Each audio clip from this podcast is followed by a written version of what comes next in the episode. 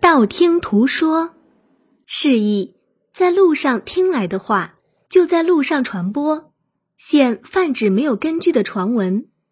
出处：《论语·阳货》，明土本俊《爱子外语》。战国时期，爱子从楚国回到齐国，刚进都城，便遇到爱说空话的毛空。毛空极其神秘地告诉爱子。说有家人家的一只鸭子一次生了一百个蛋，爱子不信，说不会有这样的事吧。毛空说，那可能是两只鸭子吧。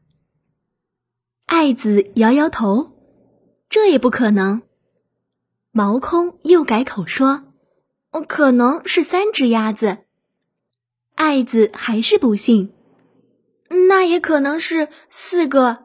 八个、十个，毛空就是不愿意减少已说出的鸭蛋的数目。爱子当然无法相信。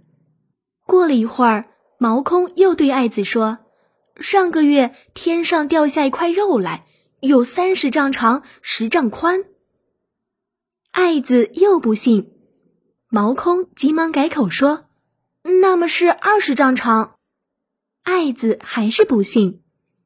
毛空说：“那就算十丈吧。”爱子实在不愿意听毛空瞎吹了，便反问道：“世界上哪有十丈长、十丈宽的肉？还会从天上掉下来？是你亲眼所见吗？刚才你说的鸭子是哪一家的？现在你说的大肉又掉在什么地方？”毛空被问的答不出话来，只好支支吾吾的说。那都是在路上听人家说的。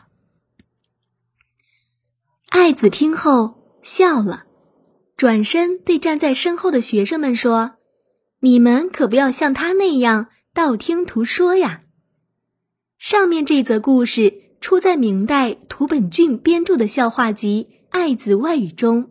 这则笑话故事正好是对孔子《论语》中所说的“道听而途说”。得知气也的注释。